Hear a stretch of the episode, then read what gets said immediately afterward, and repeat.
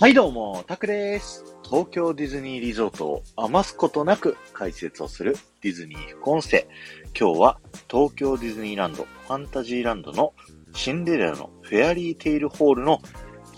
アトラクションの中から聞いてください。こちらのアトラクション、シンデレラ城のですね、2階の部分にあるアトラクションに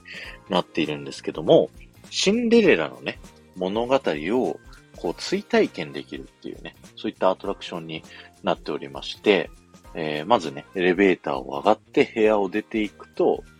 あの、物語のストーリーにね、沿った数々の、まあ、芸術作品みたいなね、オブジェを見ることができまして、で、最後の部屋にはね、あの、シンデレラの、あの、座る椅子が置いてあったりだとか、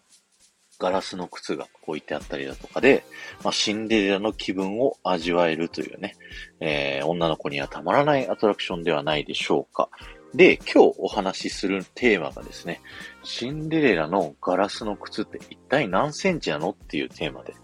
お話ししたいと思うんですけど、まずですね、あの、こちらのサムネイルにもある、あの、皆さんがよくね、見るですね、あの、実際座ってガラスの靴を履くように見えるように写真が撮れる、このガラスの靴ではなく、本物のガラスの靴はね、別であの展示されてるやつが、あの物語の中のシンデレラの本物の靴だというふうにね、言われております。で、このガラスの靴はですね、えー、右足のガラスの靴が展示をされておりまして、なんでこの右足が展示されてるかっていうとですね、あのーもともとシンデレラの物語で、シンデレラがあの12時になってね、こうガラスの靴を階段に落としていってしまうのは、左足の、えー、靴なんですけども、えー、王子様がそのシンデレラを探すために国中のあの女性たちにね、このガラスの靴を履いてもらうチャレンジをね、こうしている最中にですね、あの、トレメイン夫人が、まあ映画の中でね、あのガラスの靴壊しちゃうんですよ。で、えー、シンデレラが最後出てきて、でもガラスの靴壊れちゃってるわってなった時に、あ、私はもう片方持ってますって言って、出した右足の方のガラスの靴が今のアトラクション内で展示をされているという風なストーリーがあります。そして、本題のですね、このガラスの靴、一体何センチなのかっていうのをね、こういろいろ調べてみたんですけど、あの、ちゃんと明記されてるね、ところはなかったんです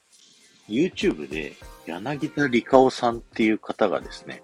あの、統計学の力を使ってですね、あの、シンデレラの靴って一体何センチだったのかっていうね、そんな検証動画を、えー、話しておりまして、それによるとですね、一般的な女性の平均の足のサイズが23.5センチ。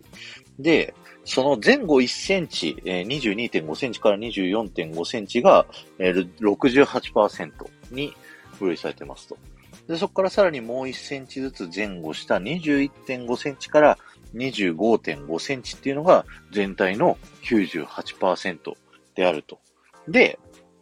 それより、もう街中のね、娘さんたちが履いても履けなかったぐらいちっちゃい靴っていうことで、そっからさらにちっちゃくした20.5センチが、えー、シンデレラのガラスの靴のサイズだったんじゃないかと、この柳田先生はおっしゃっているというね、えー、そういったお話見つけましたので、今回お話をさせていただきました。この20.5センチっていうのは小学校2年生のですね、あの足の平均サイズらしくてですね、あのー、かなりちっちゃいですよね。あの、今度、シンデレラ城にあるね、このガラスの靴、あの、履くことはできないんですけど、なんとかね、センチ測ってみたいなと思っております。あちなみにですね、おまけなんですけど、あの、公式でですね、このシンデレラのガラスの靴を履いているように、あの、写真が撮れるっていう裏技紹介されておりまして、このガラスの靴の、まず横にね、あの、高さを合わせて足を置きますと。で、カメラをその足と反対側で靴のサイズ、靴の高さにね、えー、カメラを下に下ろして写真を撮ると、ガラスの靴履いてるように、あの、写真が撮れますよっていうのをね、あの、歌っておりましたので、ぜひ皆さんやってみてはいかがでしょうか。はい。今日は終わりです。ありがとうございました。この放送が面白いと思った方は、ぜひいいね残していっていただけると嬉しいです。そして、えー、ハッシュタグディズニー副音声をタップしていただくと、僕が過去にお話しさせていただいた、東京ディズニーリゾートのいろんな豆知識をですね、お話しさせていただいてますので、ぜひそちらの方も聞いてみてください。